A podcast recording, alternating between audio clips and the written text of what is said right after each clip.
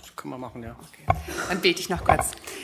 Herr, ich danke dir für den Martin, dass du ihn heute in unsere Mitte gesendet hast. Und ich bitte dich um deinen Segen für den Martin, dass er wirklich dein Wort so auslegt, dass es unsere Herzen berührt und wir davon lernen können. Amen. Amen. Danke. Ja, guten Morgen. Ähm, vorgestellt wurden wir ja bereits. Ich bin der Martin, meine Frau ist die Beate. Ähm, die Predigt, die wird die mache jetzt mal nur ich, aber heute Nachmittag, da machen wir dann beide was über die, unsere Arbeit als Bibelübersetzer bei den Hutterern. Ähm, wir, schon, wir sind schon ziemlich lange unterwegs als Missionare und Übersetzer. Wir waren, arbeiten schon seit über 20 Jahren in Papua-Neuguinea, in so einem, in einer kleinen Urwaldsprache. Dawawa heißen die Leute. Und seit 2006 arbeiten wir auch jetzt in Nordamerika für die Hutterer. Und das ist so ein ganz, ganz anderes Programm und äh, ganz andere Herausforderung. Und darüber erzählen wir dann heute Nachmittag ein bisschen was. Ähm, als ich mir überlegt habe, was könnte man äh, als Predigt machen heute Morgen, äh, dachte ich mir, ein bisschen hinführend zu, ähm, zur Problematik von Hutterern. Das ist nämlich ein ganz besonderes Völkchen ähm, die zwar interessante Lebensweise haben, aber auch ziemlich viel Herausforderungen geistlich. Und was da so passen würde, ist, was sie eigentlich immer, worum sie eigentlich immer bemüht sind, genauso wie die Dawawas im Urwald, ist Leben zur Ehre Gottes. Und ich weiß, das ist ein ziemlich großes Thema, Leben zur Ehre Gottes. Und es ist was, wo ich mich eigentlich nicht hinstellen kann und sagen, Leute, ich hab's begriffen, ich erzähle euch jetzt alle, wie man das macht sondern es ist ein langer Weg, den man immer einüben muss, immer wieder, wo man auch immer wieder fällt. Aber durch Gottes Gnade werden wir irgendwann mal dort ankommen, wo er uns haben will. Als Predigtext wollte ich heute Morgen vorlesen aus 1. Korinther 10, Vers 31, nur ein ganz kurzer Vers. Und da steht, ob ihr nun esst oder trinkt oder sonst irgendetwas tut, tut alles zur Ehre Gottes. Da steht's also, tut alles zur Ehre Gottes. Ich weiß, es ist immer gefährlich, wenn ein Predigtext recht kurz ist, dann wird die Predigt normalerweise länger, aber ich bemühe mich, dass ich rechtzeitig fertig werde. Ich möchte eigentlich nur zwei Gedanken weitergeben und beide haben mit Mission zu tun. Der erste Gedanke hat mit dem äh, Evangelium zu tun, nämlich besser verstehen, warum musste eigentlich Jesus sterben? Wir kriegen diese Frage immer wieder, vor allen Dingen ähm, im Gespräch mit Leuten aus, aus anderen Religionen, aber auch hier in Gemeinden wurde uns schon die Frage gestellt, ja, warum eigentlich? War das denn wirklich nötig? Ähm, und die andere Frage, äh, der andere Gedanke hat mit der Sohnschaft Gottes zu tun. Und das ist die, die, der eigentliche Gedanke, den ich dann heute Morgen auch weitergeben will weil die Sohnschaft oder Kindschaft Gottes hängt ganz, ganz eng mit, äh, damit zusammen, wie man zu Gottes Ehre lebt und was das eigentlich bedeutet. Und ich denke, wenn wir die beiden Dinge richtig verstanden haben, dann verstehen wir auch, äh, ja, was es heißt, wenn der Paulus im Korintherbrief sagt, tut alles, alles, was er tut, in, äh, was er esst oder trinkt oder sonst tut, tut alles zur Ehre Gottes. Wir wurden mal gefragt, warum Warum soll man eigentlich zur Ehre Gottes leben? Es war auch in der Gemeinde, da haben wir mal über das Thema gesprochen, es war keine Predigt, aber da hat jemand gefragt, ja, warum denn eigentlich? Was soll denn das heißen überhaupt, zur Ehre Gottes leben? Nun, ich weiß nicht, ob hier auch jemand ist, der sich diese Frage stellt vielleicht, was das heißen soll oder warum man zur Ehre Gottes leben soll. Aber der Grund ist eigentlich einfach. Ähm, zum einen sagt das Wort Gottes, haben wir ja gerade gelesen. Und zum anderen ist es unsere, unsere eigentliche und tiefste Bestimmung der Grund, warum wir überhaupt existieren. Ja, wahres Glück und Erfüllung finden wir nur dann, wenn wir uns dem hingeben, wofür wir eigentlich gemacht worden sind. Dann funktioniert das alles am besten. Das ist wie mit so einem Hammer. Ein Hammer, der funktioniert am besten, wenn ich damit auf Nägel schlage. Aber wenn ich versuche, mit dem Hammer Schrauben anzuziehen, dann ist das ein frustrierendes, äh, äh frustrierende Erfahrung. Es geht nicht so gut. Der Hammer ist nicht dafür gemacht zum Schrauben anziehen. Ähm, das ist ganz ähnlich auch wie mit den Geistesgaben übrigens. Wenn wir einen Dienst tun, zu dem wir nicht begabt sind, wo wir, ja, wo Gott uns die Gabe nicht gegeben hat, dann ist es immer nur Stress, tun wir uns immer nur schwer. Aber im Gegenteil, wenn wir das tun, wozu Gott uns eine Gabe gegeben hat, dann blühen wir auf. Und so ist es auch auf unser, auf unser Leben gesehen als Ganzes. Wir blühen, kommen dann zum Blühen, wenn wir uns dem hingeben, wofür wir eigentlich gemacht wurden. Und dann darin wurden wir dann auch begabt, sind wir dann auch begabt. Und wir wurden dafür gemacht, ewige Gemeinschaft mit Gott zu haben und ihn zu verherrlichen. Das ist übrigens auch wahre Anbetung. Wenn wir so in Gemeinden äh, viel rumkommen, da gibt's immer die sogenannte Anbetungszeit oder Worship-Zeit, sagen manche. Hier hat man Lobpreiszeit gesagt. Aber wenn man so die Leute fragt, was heißt denn Anbetung und Worship, dann bekommt man häufig die Antwort, oder die Leute verbinden damit häufig äh, Musik machen und Lieder singen. Ja, aber Anbetung ist ja eigentlich viel, viel mehr. Anbetung ist was viel, viel Tieferes. Das ist ja eine, eine Lebenshaltung, eine Einstellung zum Leben und zur Welt um mich herum. Es ist kurz gesagt Leben zur Ehre Gottes. Aber wie mache ich das jetzt? Wie lebe ich zur Ehre Gottes? Nun, ehe man da überhaupt sich Gedanken darüber machen kann, ähm, und das ist auch so, was wir alles im Gespräch dann haben mit, mit den Leuten, bei denen wir arbeiten, geht es natürlich darum, dass man erstmal mit Gott ins Reine kommt. Und ehe ich zu seiner Ehre lebe. Und wie macht man das, mit Gott ins Reine kommen? Muss ich mich dafür besonders anstrengen vielleicht? So wie das ja in allen Religionen oder Sekten oder auch vielen Kirchen der Fall ist. Ja, dass man äh, sich bestimmte Gesetze, bestimmte Lebensweisen auferlegt, wo man dann sagt, ah, bestimmte Dinge, die darf ich tun, andere darf ich nicht tun. Eben damit man den Gott, den man gerade verehrt in seiner Religion, irgendwie zufrieden stimmt oder milde stimmt oder versucht ihm zu gefallen. Damals, zur Zeit Jesu, da gab es hier eine Gruppe, die waren da richtig Weltmeister drin im Sachen erfinden, wie sie gemeint haben, dass man zu Gottes Ehre leben kann. Das waren die Pharisäer, die kennen wir ja alle. Wenn man so die Geschichten mal liest über die Pharisäer im Neuen Testament, das waren ja die frömmsten, die es überhaupt gibt. Und wie hat denn Jesus auf die reagiert? Eigentlich ziemlich scharf, hat sie häufig kritisiert, verurteilt sogar, hat sie sogar mal Kinder des, Kinder des Teufels genannt an, einer Stelle. Ähm, und die Pharisäer, wenn man, das, wenn man sich das mal genau anguckt, was die gemacht haben, das ist schon verrückt. Das erinnert, uns sehr an die Hutterer, bei denen wir gerade arbeiten. Das erzählen wir heute Nachmittag. Ähm, ein bisschen, was die für Gesetze haben und was für eine Ordnung die haben, um ihr Leben zu gestalten. Und die Pharisäer, die waren ganz ähnlich. Die haben auch ganz kuriose Gesetze gemacht, zum Beispiel das eine, das ist ein ziemlich bekanntes, das erzähle ich gerne als Illustration, weil das schon ein bisschen darstellt, ja, wo, in welche Richtung die gegangen sind. Ähm, das ist das mit der Seereise. Kennt vielleicht, kennen vielleicht einige.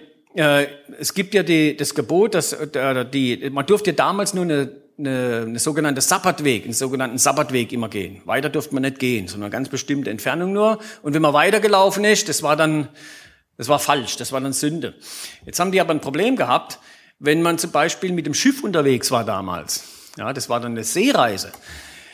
Und bei einer Seereise, da konnte man ja am Sabbat nicht einfach anhalten mit so einem Segelschiff, das vom Wind umhergetrieben wurde, wenn man da auf hoher See war.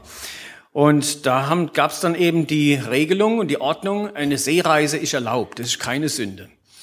Gut, aber was haben jetzt diese Pharisäer gemacht? Die haben sich jetzt äh, Wege ausgedacht, wie man Gott austricksen kann. Und dann haben sie diese Weinschläuche, die es damals gab, äh, einfach mit Wasser gefüllt und die Weinschläuche, die Wasser, die mit Wasser dann auf ihren Esel oder Kamel oder was die auch immer gehabt haben, dann draufgelegt und dann hat man sich da draufgesetzt und dann durfte man weitergehen, weil das war dann eine Seereise. Man saß dann auf dem Wasser.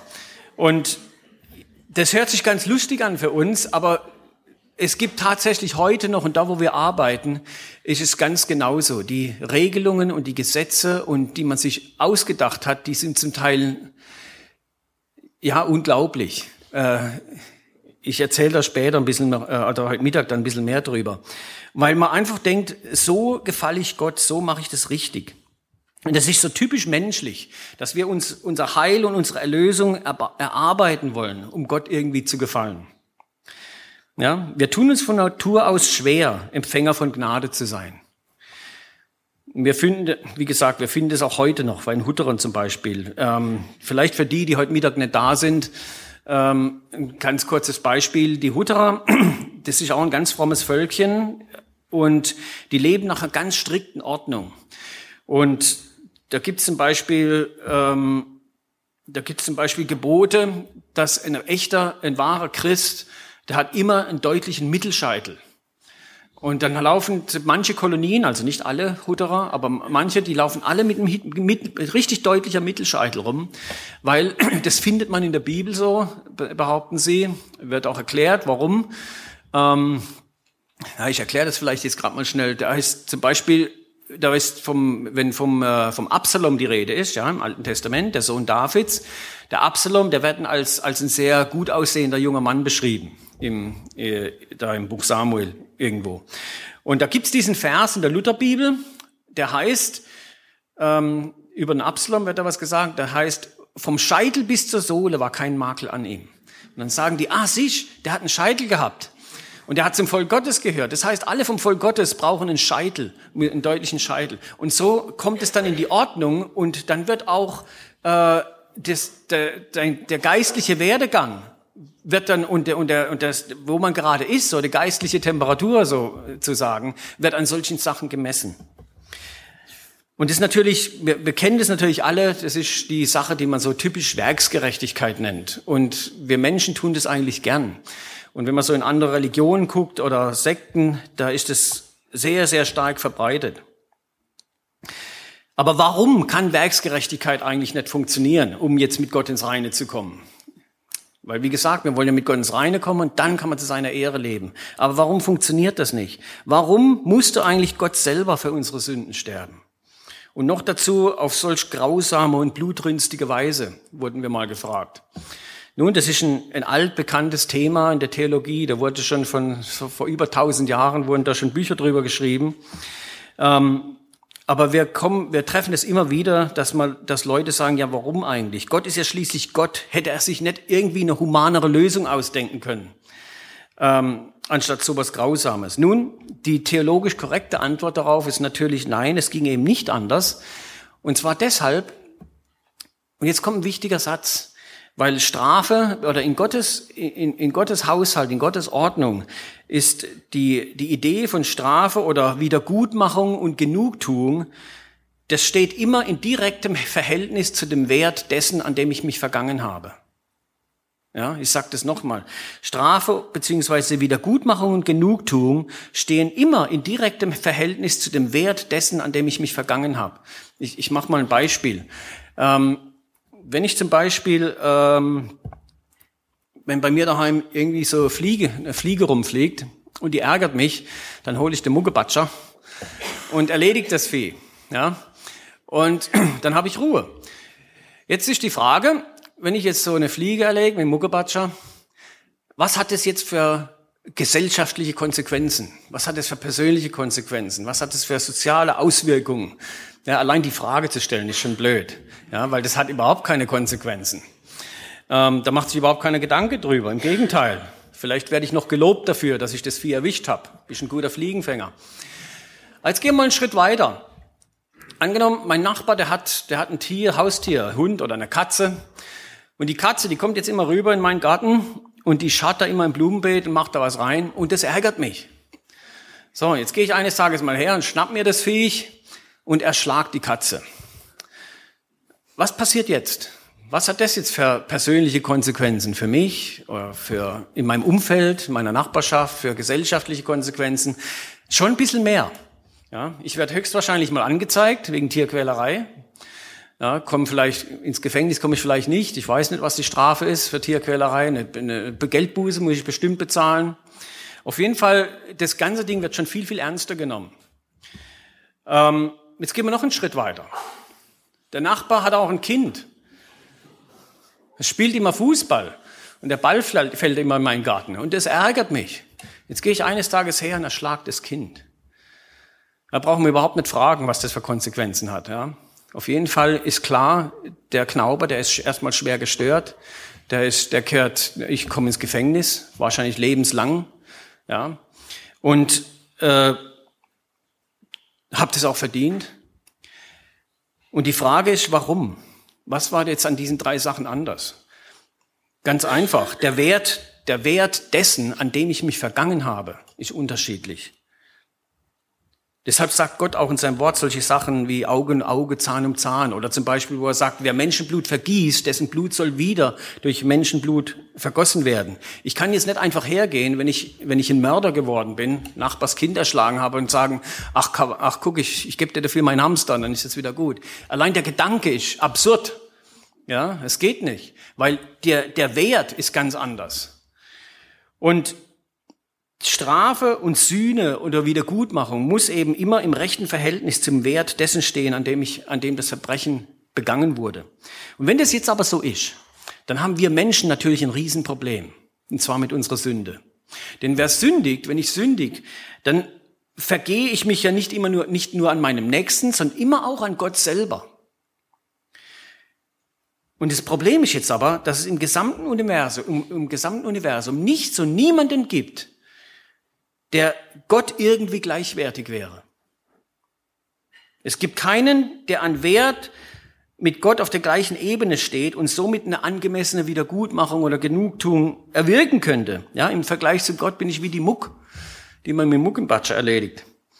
Um ein Verbrechen an Gott wieder gut zu machen, da bedarf es auch ein Opfer, das Gott gleichwertig ist und mit Gott auf einer Ebene steht. Wir bräuchten praktisch einen, der auch Gott ist, der diese Wiedergutmachung, Genugtuung für uns leisten kann. Ja, also einen wahren Erlöser.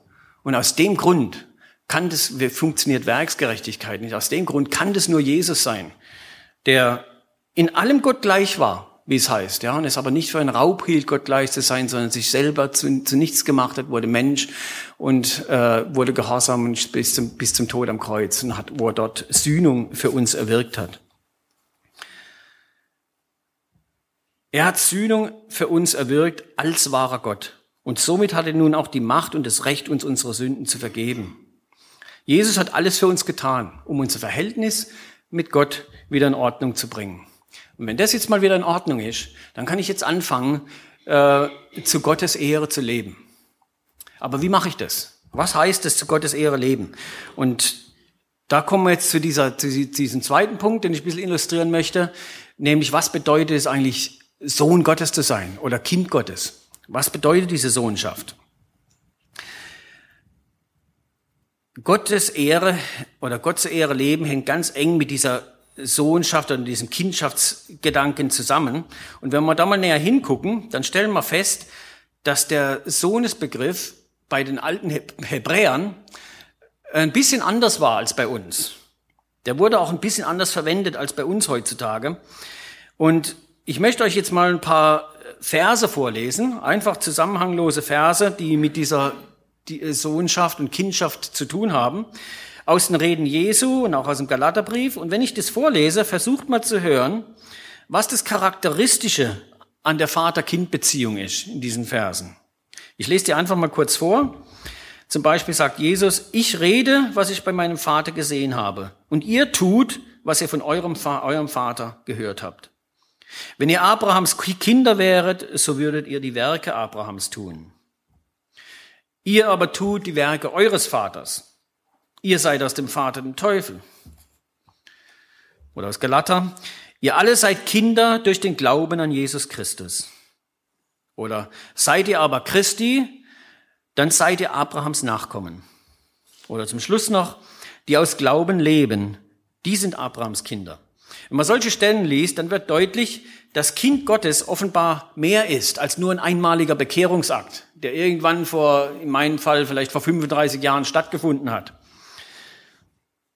Und ist ganz gewiss auch gewiss mehr als einfach nur das Befolgen menschlicher Gebote und Regeln, wie bei den Hutterern zum Beispiel oder bei den Pharisäern. Aber was zeichnet jetzt eigentlich eine Sohnschaft, eine Sohnesbeziehung aus? Ja, wenn meine Gotteskindschaft oder Sohnschaft nicht durch meinen Bekehrungsakt vor 35, 40 Jahren charakterisiert wird, durch was dann? Was bedeutet es, Sohn Kind Gottes zu sein? Da müssen wir uns erstmal die Frage stellen, was bedeutet es überhaupt, Sohn zu sein? Ähm, bei uns heutzutage bedeutet dieses Wort, also in unserer Kultur, in Europa, Deutschland, bedeutet dieses Wort zuallererst und hauptsächlich eine biologische Beziehung. Und zwar zu meinen Geburtseltern. Wenn ich deren Sohn bin, dann äh, oder wenn, ja, wenn die ein Kind haben, dann, dann bin ich deren Sohn. Da kann ich überhaupt nichts dazu. Das kann auch noch bedeuten, äh, eine Adoptivbeziehung zum Beispiel, ja. In beiden Fällen drückt es irgendwie aber eine gesellschaftliche Zugehörigkeit aus zu einer Familie oder zu, zu einer verantwortlichen Person. Und damit wäre dann die Definition von, dieser, von diesem Wort Sohn eigentlich erledigt. Vielmehr bedeutet das Wort eigentlich nicht in unserer heutigen Kultur. Und so interpretieren wir jetzt jedes Mal, wenn wir das Wort Sohn hören, dieses Wort oder dieses, diesen, äh, diese Idee durch unser kulturelles Raster. Was wir normalerweise verstehen, ist eine Beziehung, die einseitig eingegangen wird. Ja. Was ich damit meine, ist, dass der Sohn normalerweise nicht viel mitzureden hat, wessen Sohn er wird, oder ein Kind, Tochter, ja. Hat überhaupt nichts zu sagen. Die Eltern, die haben ein Kind, hat das Kind überhaupt keinen Einfluss. Höchstens bei einer Adoption vielleicht, wenn das Kind älter ist, dann kann er vielleicht mitreden.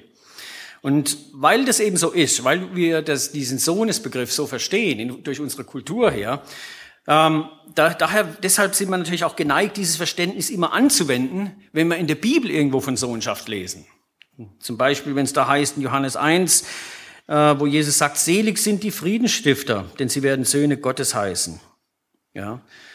Wenn wir solche Verse hören, dann schwingt normalerweise unser Verständnis, was wir über Sohnschaft und Kindschaft haben, schwingt da mit. Nämlich, dass Gott uns irgendwie durch irgendwelche Ereignisse zu Kindern beziehungsweise Söhne macht, und wenn wir den Kindschaftsstatus dann erstmal haben, dann verlieren wir den auch nicht mehr so leicht.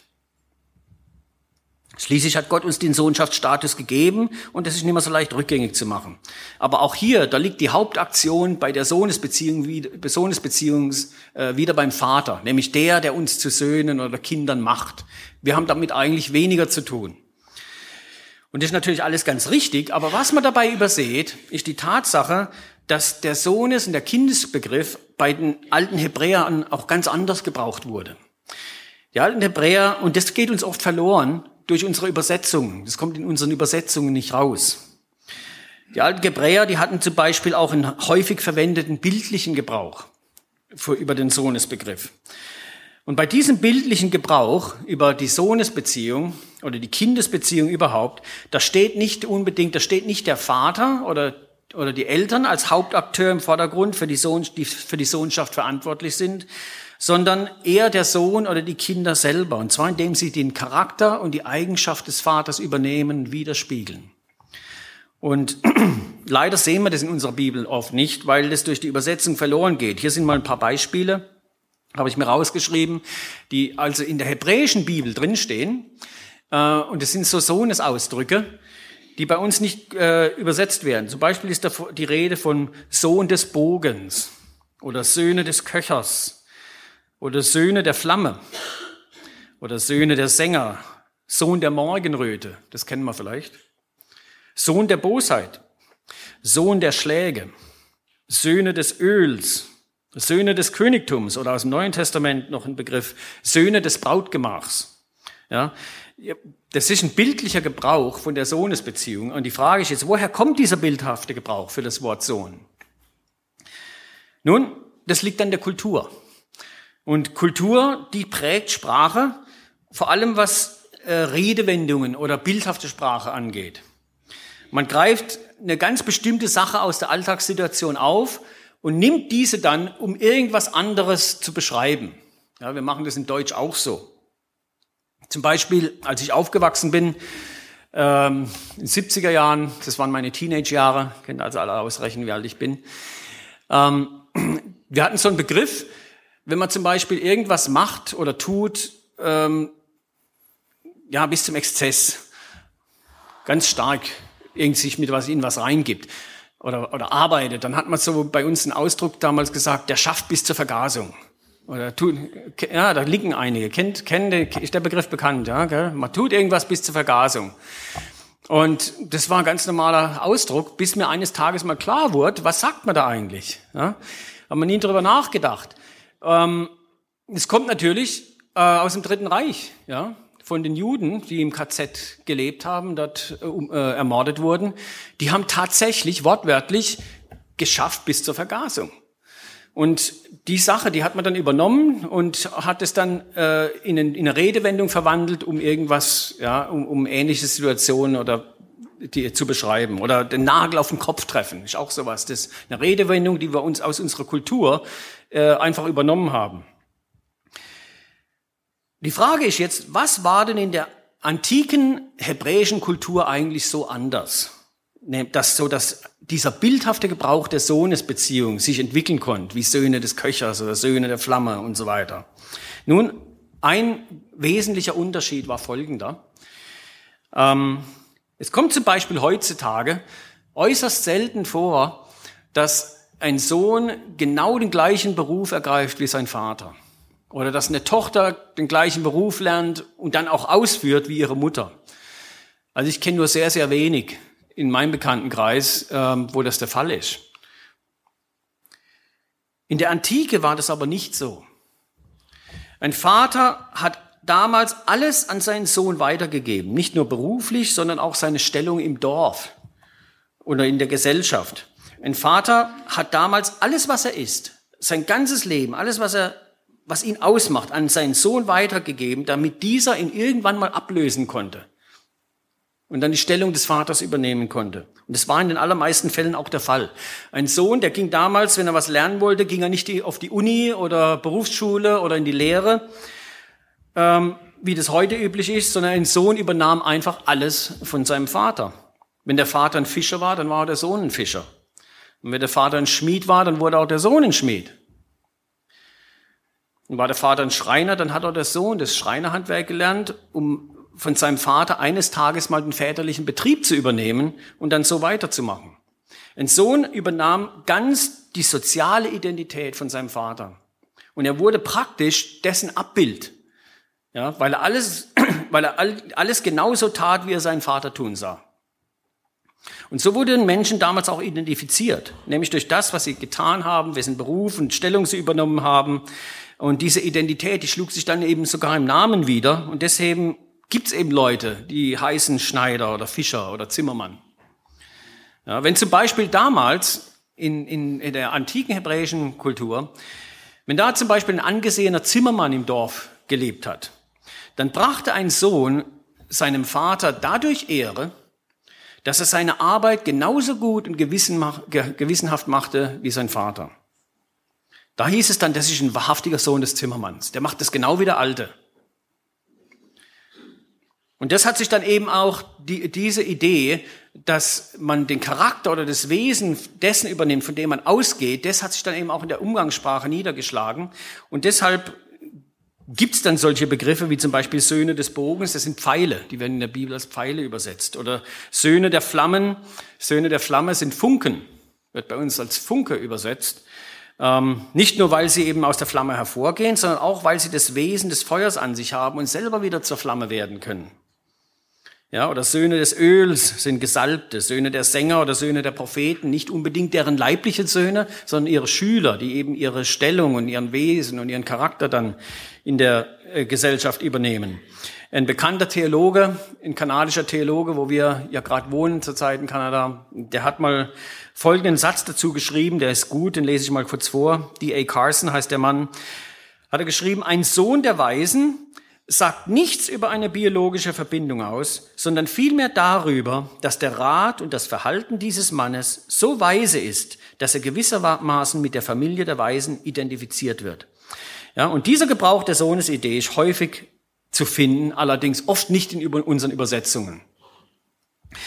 Es gibt auch einen negativ, äh, negativen Gebrauch von der Sohnesbeziehung, das finden wir auch in, in der Bibel. Ähm, zum Beispiel im 1. Samuel 20, da ist die Geschichte, wird die Geschichte erzählt, wie der König Saul mit seinem Sohn Jonathan unzufrieden ist, weil er sich ärgert über ihn, äh, weil er denkt, dass Jonathan, der macht mit dem David gemeinsame, gemeinsame Sache gegen mich. Und dann sagt der, ähm, dann sagt der Saul zum Jonathan folgenden Satz. Er beschimpft ihn und sagt, du Sohn einer perversen und rebellischen Frau. Wenn man das jetzt liest, und diesen Sohnesbegriff versteht, wie die, ja, was, was die, wie die es damals gehandhabt haben, dann wird klar, der sagt, der macht in dem Moment gar keine Aussage über dessen Mutter, sondern er macht eine Aussage über diesen, über das Wesen von dem und, und sein Charakter. Deshalb nennt er ihn so. Wir haben das auch im Deutschen. Ich, ein, einen negativen Ausdruck gibt's auch im Deutschen, den ich gefunden habe, wo, wo das auch gesagt wird, ist auch ein, ein schlimmes Schimpfwort. Wenn man zum Beispiel jemanden beschimpft als Hurensohn, ähm, dann macht man in dem Moment ja keine Aussage über dessen Mutter, ja, sondern man macht eine Aussage über das Wesen, über den Charakter von diesem Mensch. Ähm, und diesen bildhaften Gebrauch der Sohnesbeziehung, der eben bei den Hebräern gang und gäbe war, den müssen wir in Betracht ziehen, wenn wir nun die, all diese geistlichen äh, Sohnesstellen im Neuen Testament lesen. Wenn zum Beispiel heißt, selig sind die Friedensstifter, denn sie werden, denn sie werden Söhne Gottes heißen. Warum werden sie Söhne Gottes heißen? Ja, deshalb, weil sie nämlich den Charakter und das Wesen Gottes als des ersten und höchsten Friedenstifters übernehmen, widerspiegeln. Deshalb heißen die Söhne Gottes. So wie Jesus. Jesus reflektiert den Charakter seines Vaters in solch vollkommener Weise, ja, dass er sogar der eingeborene Sohn des Vaters genannt wird. Er ist dadurch wahrer Sohn, ja, weil er das Wesen und das Werk seines Vaters in solch perfekter Weise widerspiegelt, dass es im Hebräer 1 heißt, er ist das vollkommene Abbild von Gottes Herrlichkeit, der unverfälschte Ausdruck seines Wesens. Und so macht uns dann Jesus eben auch nicht zu, macht uns Jesus nicht zu Kindern, wenn wir ihn aufnehmen, sondern so viel ihn aber aufnahmen, denen gab er die Macht, Kinder Gottes zu werden, denen, die an seinen Namen glauben. Das heißt, mit ihm haben wir jetzt die Kraft und die Möglichkeit, uns so zu verhalten, wie unser Vater im Himmel und seinen Charakter wiederzuspiegeln. Und so eben seinem Namen Ehre zu machen. Indem die Menschen, wie es heißt, unsere gute Werke sehen und den Gott des Himmels dafür preisen und sagen müssen, ja, du bist wahrhaftig Du bist, wahrhaftig ein Kind Gottes. Du verhaltst dich genauso wie Jesus oder wie Gott es tun würde. Wir leben dann zu Gottes Ehre, wenn wir nicht alle möglichen Regeln und Exerzitien befolgen, sondern wenn wir anfangen, das Wesen unseres Vaters wiederzuspiegeln und sein Werk zu unserem eigenen zu machen. Und dabei dient uns dann zum besseren Verständnis auch wieder die Vater-Sohn-Beziehung bei den alten Hebräern. Ja, wie hat ein Sohn das damals denn eigentlich gemacht, ja, dass er ein Abbild seines Vaters wurde? Hat er Kurse und Seminare besucht? Ja, oder ging auf die Bibelschule? Nein, natürlich nicht. Sondern er hat seinen Vater bei allem ganz genau beobachtet, um zu sehen, wie er das macht. Und dann irgendwann hat er einfach mitgemacht und nachgemacht. Und mit der Zeit wurde der Sohn dann auch immer besser, bis dahin, dass er Meister wurde, ja, und dass man, dass die Menschen die Arbeit, die er tat, seine Arbeit gar nicht mehr von der des Vaters unterscheiden konnten, weil die genauso gut war. Wir ehren den Vater, indem wir ihn beobachten, wie er ist und was er tut, und dann einfach im Gehorsam alles genauso machen, ähm, und anstatt uns irgendwas selber auszudenken. Deshalb lesen wir übrigens auch die Bibel. Warum lesen wir die Bibel? Werden wir manchmal gefragt. Warum übersetzt ihr die Bibel? Die Bibel lest man ja nicht, oder der Hauptgrund der Bibel, äh, zum Bibellesen ist ja nicht, um rauszufinden, ja, was darf ich alles und was darf ich nicht? Was ist erlaubt, was ist nicht erlaubt? Ähm, ich bin ein bisschen so aufgewachsen, dass es immer alle möglichen Regeln gab, was ein Christ darf und was er nicht tun darf und so weiter. Aber der eigentliche Grund, warum man die Bibel liest, ist ja, damit ich meine Augen auf den Vater haben kann, damit ich Gott beobachten kann, dass ich sehen kann, wie er ist. Wenn ich die Geschichten im Alten Testament lese und sehe, wie hat Gott da reagiert in dieser Situation? Wie ist er mit dem allem umgegangen? Und da lerne ich sein Wesen kennen. Es sind gar nicht so sehr die Gebote, du sollst diesen, du sollst das nicht, sondern Gott beobachten, wie er ist und wie er im Leben mit Menschen umgeht. Und je mehr wir das tun, je mehr wir die Augen auf Gott gerichtet haben, umso mehr äh, können wir uns, lernen wir sein Wesen kennen und können uns das auch aneignen. Das ist ein langer, langer Prozess. Ja. Und wir sind wahrscheinlich bis zum Lebensende nie fertig. Wir fallen auch immer wieder auf die Nase. Geht mir auch so. Aber die Augen auf Gott gerichtet. Wer die Augen immer woanders hat, der kann natürlich, der ist natürlich mit dem Werk des Vaters nicht vertraut und kann ihn dann auch so nicht widerspiegeln oder nachahmen. Wie Paulus sagt. Paulus fordert uns ja dazu auf, in Epheser 5 steht es, wo er sagt, seid nun Nachahmer als geliebte Kinder Gottes. Wir waren in letzter Zeit häufig bei Huderer-Kolonien unterwegs und wir kamen in eine Kolonie, da wurde uns das so richtig deutlich, was das bedeutet, das Wesen Gottes widerspiegeln, ähm, anstatt nach Regeln und nach Vorschriften zu leben. Und zwar waren wir in einer der strengsten Kolonien, die es überhaupt gibt. Also Kolonien, das ist immer so ein, ein Riesenbetrieb, wo an die 200 Hutterer leben. Und die sind, die haben verschiedene, es gibt liberale Kolonien und gibt sehr konservative Kolonien mit verschiedenen Regeln. Und wir waren in einer wirklich extrem konservativen Kolonie. Da war alles verboten. Und äh, da war ein Mann, der war der Deutschlehrer dort, äh, und der hat den Leuten, das war so ein richtiger Knochen, der hat den Leuten immer das Leben schwer gemacht, vor allem den Jungen. Er ist den Jungen immer hinterhergerannt und hat geguckt, dass das Kopftuch richtig sitzt bei den Mädchen und dass das richtig gebunden ist. Das muss ich alles vorgeschrieben. Dass die Knöpfe richtig sitzen, ähm, dass kein Gürtel getragen wird, sondern nur Hosenträger und lauter solche Sachen. Und der war sehr unbeliebt. Und der hat eines Nachts, der hieß Heinrich, der Mann, der hat eines Nachts einen Traum gehabt, ähm, und zwar, dass er, dass er äh, in den Himmel kommt.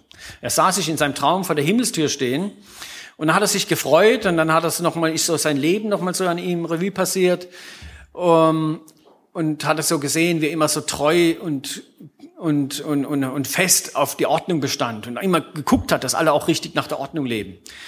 Und er hat sich schon gefreut und dann, äh, dass er jetzt reinkommt. Dann erscheint ihm Jesus und sagt nur einen Satz zu ihm und sagt, Heinrich, du hast dein ganzes Leben lang Menschen verurteilt. Jetzt verurteile ich dich. Und dann ist er schweißgebadet aufgewacht.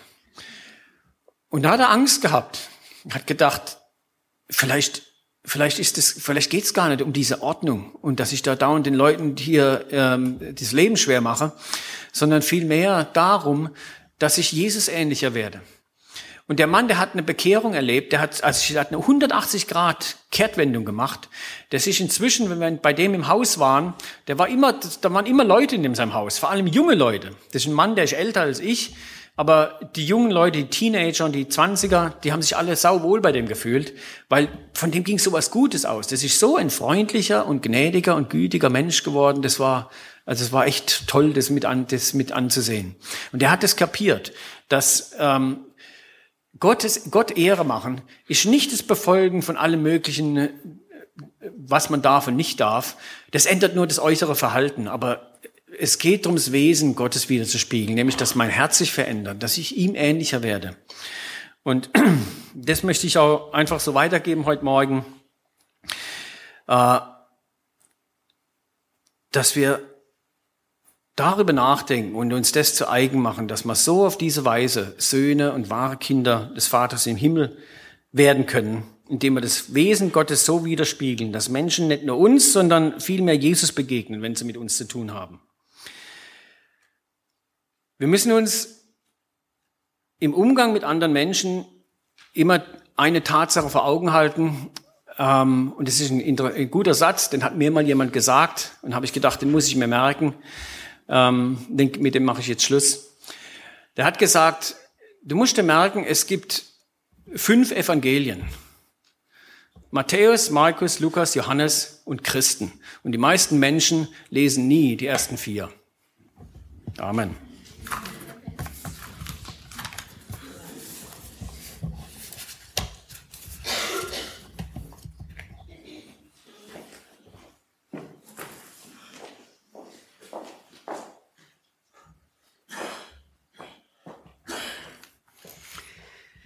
Es ist jetzt Zeit für euch, auf die Predigt zu reagieren oder Zeugnisse uns weiterzugeben, was ihr mit Gott erlebt habt, wo ihr eventuell Evangelium sein konntet für andere Menschen. Das Mikrofon ist jetzt frei.